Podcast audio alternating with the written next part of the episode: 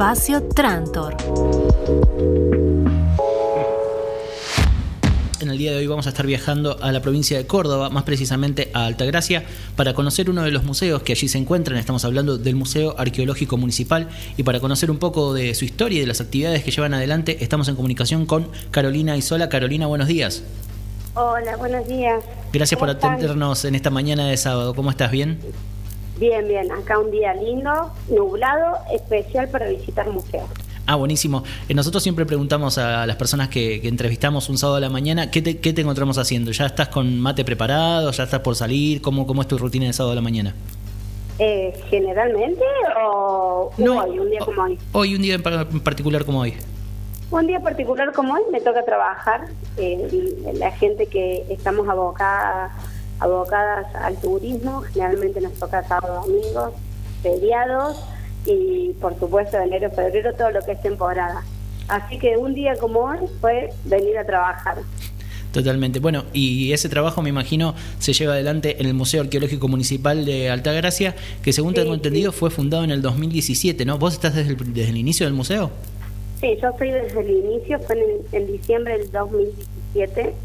Es el último museo que, que se abre acá en la ciudad de Altagracia, que suelen llamarla la ciudad de, de los museos.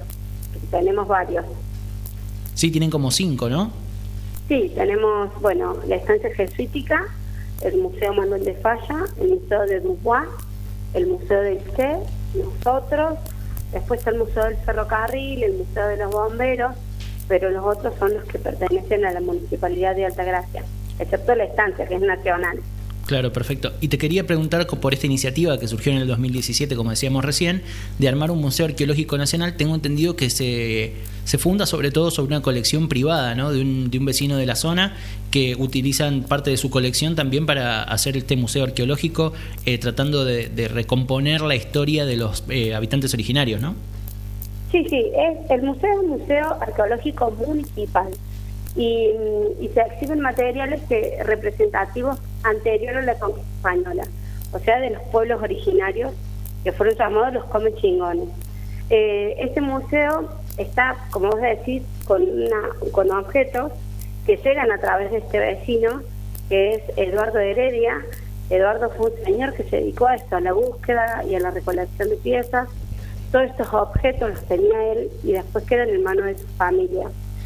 A- Pasa que actualmente hay leyes que regulan la actividad. No cualquier persona puede hacer excavaciones o quedarse con piezas porque son bienes patrimoniales.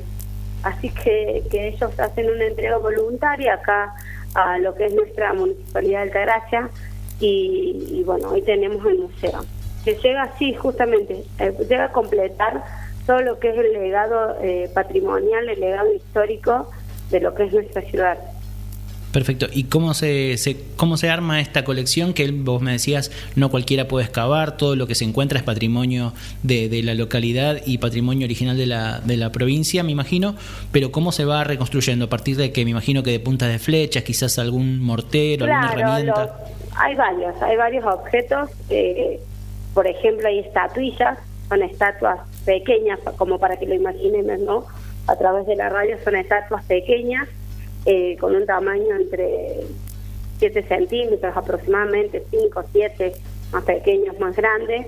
Eh, esas estatuillas tienen diferentes dibujos, eh, los cuales nos van representando, por ejemplo, el tipo de vestimenta que, ellos utilizaban, el taparrabos, el uncu, las vinchas, los adornos que utilizaban, los tocados.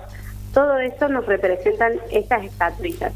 Dibujos en el rostro, se cree que estaban ligadas al mundo de rituales. Eh, hay una sala dedicada a ellas. Después, bueno, y hay objetos haciendo referencia, ¿no?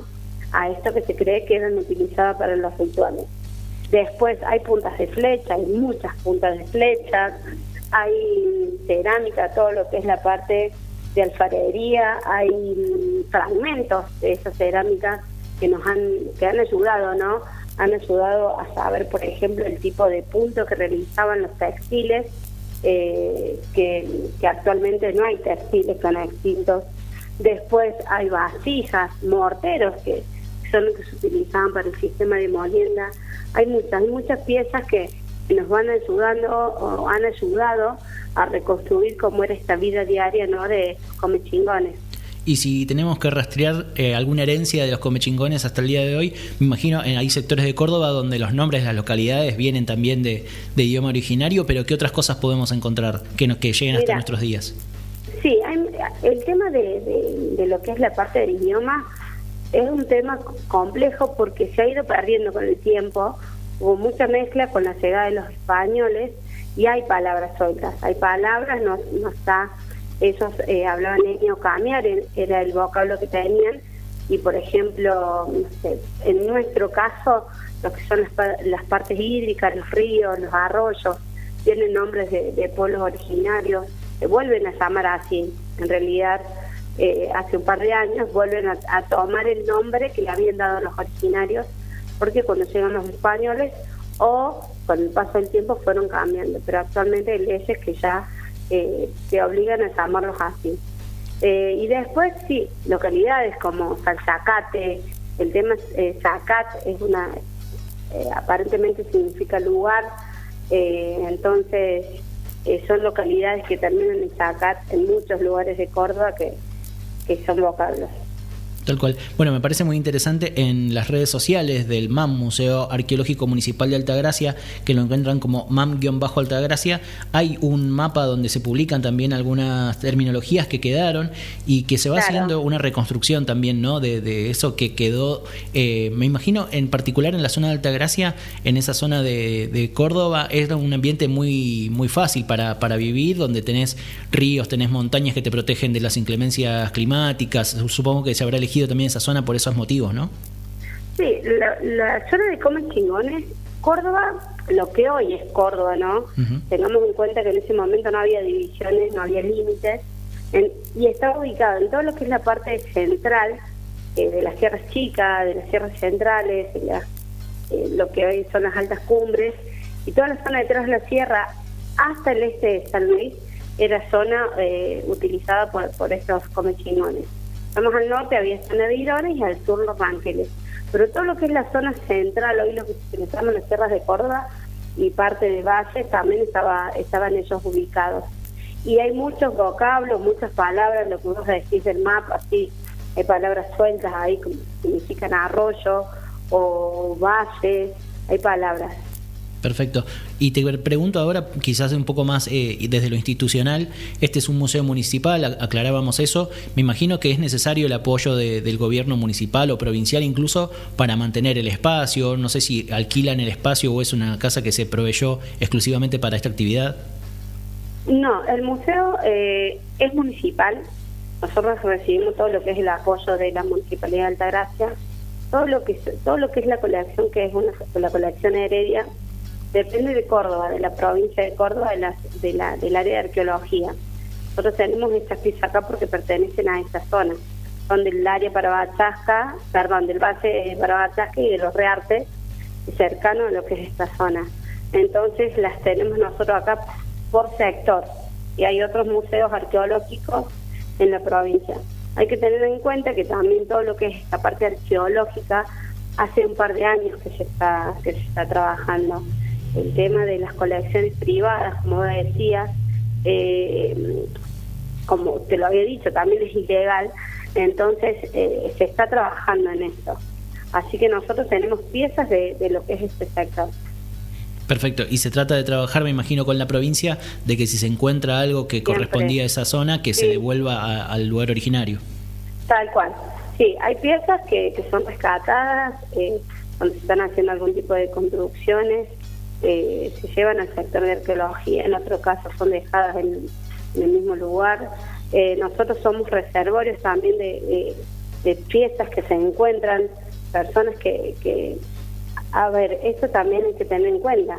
Hay muchas personas que no saben que la excavación o que tener piezas que a lo mejor han heredado de sus abuelos, de sus padres, sin saber qué son esas piezas, eh, cuando, cuando descubren que, no está bien tenerlas o la encuentran en su casa y no saben qué hacer, suelen traerlas para acá.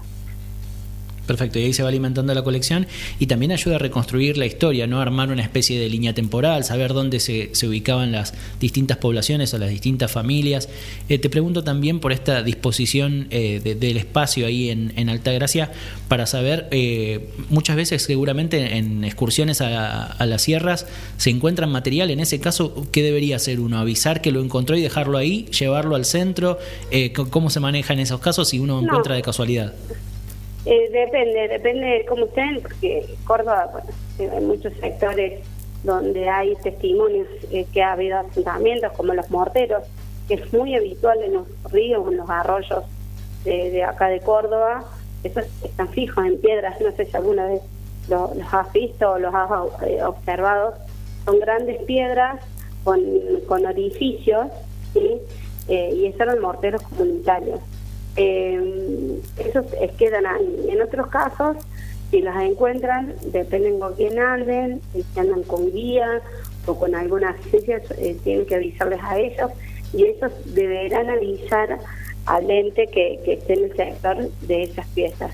Si no, depende, depende del tipo de piezas. Eh, son pequeños, suelen tomarlas, no se dan cuenta.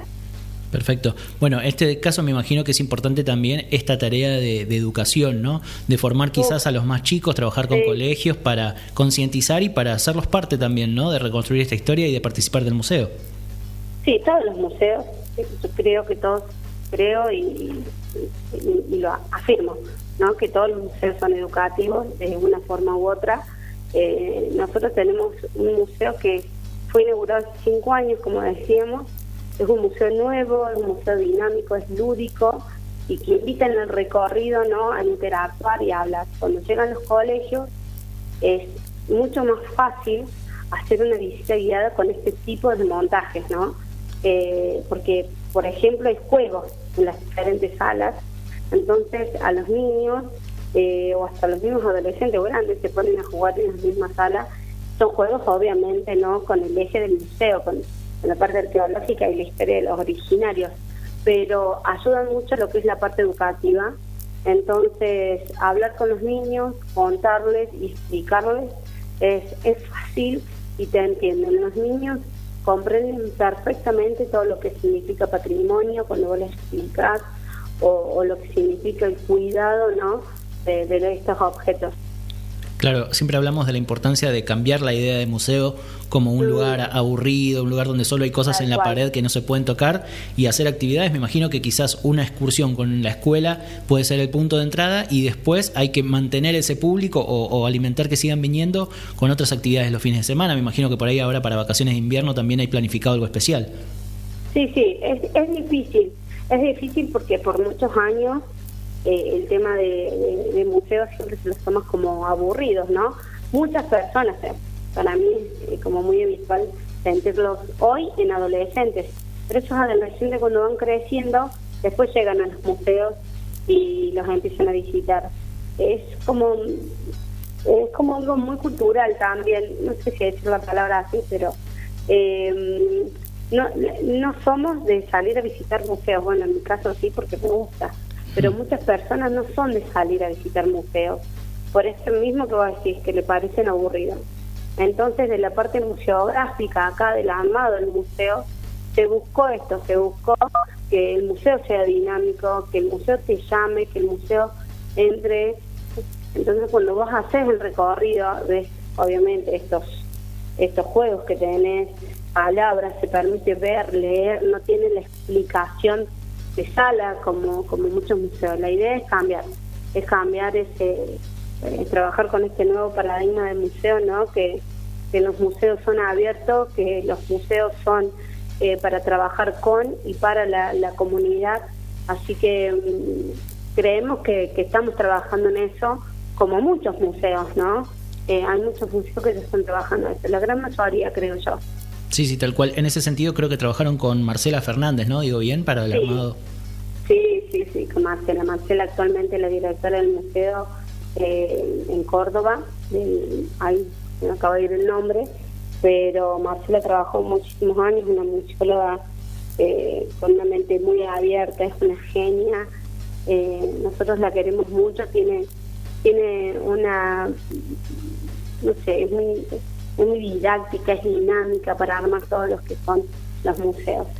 Perfecto. Eh, así que, y te pregunto en particular, ahora para vacaciones de invierno, ¿hay algo planificado en particular? Vi también que en otro momento han hecho incluso ferias en la sala del museo. El museo, si ven las redes sociales, es también como una casa con un patio adelante y un espacio verde también para disfrutar. Sí, eso, eso es lo que me habías preguntado, no te contesté, que el museo municipal no se cobra entrada y es una casa alquilada, que recién nos preguntabas. Eh, y el museo hace diferentes actividades durante todo el año. ¿eh? trabajamos durante todo el año con muchísimas actividades, tenemos programas educativos y por supuesto, como vos decís, todo lo que son vacaciones de julio, enero, febrero, Semana Santa, siempre o generalmente se, suelen hacer diferentes actividades. Eh, nosotros para, este, para julio tenemos programados, por ejemplo, una feria, es lo que vos decís, donde vienen eh, artesanos ¿sí? a, mostrar, a, a, exhibir todo lo que son los productos que ellos venden en el patio del museo. Son los feriantes de, un paseo que está acá. Entonces, es un espacio que se les brinda para que ellos vengan, ¿no es cierto?, a mostrar eh, todo lo que son sus productos. Tal cual, y eso me imagino que también se retroalimenta porque muchas tradiciones, sobre todo lo artesanal, se transmite de boca en boca, se transmite una tradición oral y al museo recomponer también cómo se hacía en otras épocas la artesanía de la zona, también ahí hay un diálogo de, la historia, ¿no? Entre el pasado y el presente de la artesanía. Sí, sí, sí, totalmente, totalmente. También salimos a hacer talleres. Con esto que vos estás contando, hemos hecho talleres de cerámica contando cómo eran las técnicas que, ellos utilizaban. Entonces, ahí también la gente del museo a, trabajar como trabajaban los, los comisiones. Claro, perfecto, súper interesante. También quería preguntarte por una muestra que tienen ahora en el mes de julio, que es una exposición que se llama Gaia, de los cuatro elementos de Ivana Schiller, ¿no? De Ivana Schiller, sí, tenemos una muestra hace un tiempo que hemos implementado que eh, cada, en diferentes etapas vamos haciendo este tipo de muestras y ahora la tenemos Gaia que es hermosa, es una muestra, es una muestra eh, re interesante donde Ivana trabaja los cuatro elementos, la tierra, el fuego, el sol, el viento, el agua, representados, ¿no? Eh, y bueno, con cuadros también, que ella va representando todo lo que son los elementos y por supuesto la relación que tiene con los originarios que, que ellos eh, cuidaban mucho lo que es la parte eh, de la tierra, ¿no? Tal cual. Bueno, en ese sentido me imagino también que hay un vínculo con las comunidades que todavía siguen representando a los pueblos originarios en la zona. ¿Sienten ahí que hay, o hay un lugar de pertenencia y un lugar donde realizar actividades en conjunto? ¿Cómo es ese, ese vínculo, esa relación? Sí, sí, acá en Altagracia, o sea, en comunidad, acá no viven las personas, no hay pueblos originarios, o sea, directos, digamos. Lo que hay es una comunidad que es un grupo de personas eh, desde de Alta Gracia, de la zona del área para Bachasca, que no sé si, si saben que Córdoba está dividida en áreas, por ejemplo, Punilla, que es muy conocida, Calamuchita, que es conocida la nuestra, se llama para Bachasca, que justamente es un vocablo de ellos. Y hay un grupo de personas que se reunió un tiempo atrás, donde empezaron a, a que son descendientes de comichingones algunos se autodenominan como chingón, y vos te sentís como chingón, podés pertenecer a la, a la comunidad, ¿no? Y ellos hacen diferentes actividades, con ellos. Hemos hecho acá, justamente en el museo, la ceremonia del INDI, por ejemplo, que se suelen hacer los 21 de junio, este año no lo pudimos hacer por una cuestión climática, pero varios años anteriores hemos hecho esta ceremonia. Y el primero de agosto siempre hacemos la ceremonia de la Pacha Sabemos que la Pacha es de la zona andina, pero bueno, cuando pasó el tiempo fue bajando, ¿no? Fue, fue llegando a, muchos de los pueblos. Así que un agradecimiento a la Madre Tierra. Tal cual. Bueno, eh, retomo un poco la, la, charla sobre los vínculos municipales y, provinciales para preguntarte algo que a muchos espacios, ya sea centros culturales, sala de teatro, no, nos preocupa preguntarles cómo se manejan con los cambios de gestión, quizás que de gestión política, de gestión en la administración de los presupuestos de cultura, porque vos decían recién la casa es alquilada, me imagino que eso también depende, uno tiene que estar atento a que se le dé importancia al área de cultura, de los museos, cómo, cómo es ese diálogo con las autoridades. no, no bien, bien. Nosotros hay muchos, como recién te decía, hay muchos museos en Altagracia, algunos tienen más de 20 años, con, casas propias, por supuesto. Por ejemplo, está el Museo del Che, que se inauguró en el año 2001, que, sigue funcionando. Está el Museo Manuel de Falla, que Falla fue un músico español y es el museo el primer museo que se abre aquí en la ciudad. Eh, tenemos el Museo de Dubois. Todos estos son museos municipales, o sea, todos dependemos de la Municipalidad de Altagracia. En, en, en los otros museos, en algunos museos se cobran una entrada, que es una entrada mínima, que, que siempre pasa, ¿no? Y la gente que trabajamos en la parte de cultura entendemos que muchas veces eh, económicamente llegan poca plata, por lo voy a decir así económicamente, eh, muchas veces se rema en dulce de leche pero pero bien, nosotros estamos bien. Perfecto. Eh, no te preguntaba, te preguntaba básicamente por eso, porque muchos espacios nos dicen que quizás hay que acceder a políticas nacionales directamente del Ministerio de Cultura, porque a nivel municipal quizás no se le da tanta importancia, pero en este caso vos me decís que sí, que directamente la municipalidad es quien tiene presencia ahí. Sí, nosotros sí, nosotros sí no, no, no, tenemos problema en este sentido. Eh, siempre se trabajó con, con los museos Alta Gracia es una ciudad turística, entonces, y mucho de su turismo es cultural.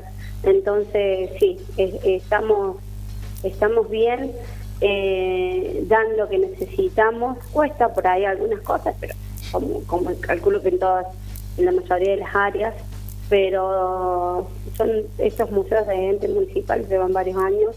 He pasado varias gestiones, eh, que hace un tiempito que trabajo en el área acá en la municipalidad y he pasado varias gestiones de diferentes eh, eh, ideas políticas y todas eh, todas han dado importancia a lo que es la parte cultural. Perfecto, bueno, es importante saberlo entonces. La recomendación para quienes quizás viajen de vacaciones a Córdoba en estas vacaciones de invierno, pueden pasar por el MAM, Museo Arqueológico Municipal de Altagracia, que está en Ingeniero Olmos 167 y el horario de atención, si digo bien, es de 9 a 19, ¿no? De lunes a viernes, de lunes a domingo. De, lunes, de lunes a domingo, de lunes a domingo. Estas vacaciones de julio nos hemos preparado eh, para, para realizar diferentes actividades Así que los esperamos, por supuesto. Hay juegos que están todos los días habilitados, no solamente los que están dentro, sino afuera hemos implementado diferentes juegos, eh, visitas guiadas especiales, por ejemplo, los miércoles se va a hacer una visita guiada sobre eh, lo que son las sensaciones, ¿no? Eh, de, recorrer el museo a través de los sentidos. Después, los sábados vamos a tener feria, tenemos la muestra, y bueno, dentro de la ciudad tiene una una amplia gama de, actividades para realizar, no solamente este museo, sino los otros. Perfecto. Les recomiendo que vengan, que vengan a Altagracia, que es hermosa. Altagracia es una ciudad muy linda, es una ciudad que está a 30 a 35 kilómetros de lo que es eh, Córdoba capital, pero tenemos esa alma de pueblo todavía. Tal cual. Bueno, muy lindo para conocer Altagracia y el MAM en particular. Y si pasan ahí por el museo, preguntan por Carolina, que les va a hacer eh, la guía seguramente de, con la misma calidad con las que nos atendió este sábado de la mañana. Estoy yo, por supuesto, están mis compañeros, está, Marisol, está Matías, está Mario. Somos compañeros que trabajamos acá y que, y que nos dedicamos al museo con mucho amor y con mucho cariño. Bueno, Carolina, muchísimas gracias por atendernos y por permitirnos conocer un poco más del Museo Arqueológico de, Altagracia. Un placer realmente y bueno, quedamos a disposición para lo que necesiten. Bueno, dale, muchas gracias. Gracias por llamar y difundir estos espacios.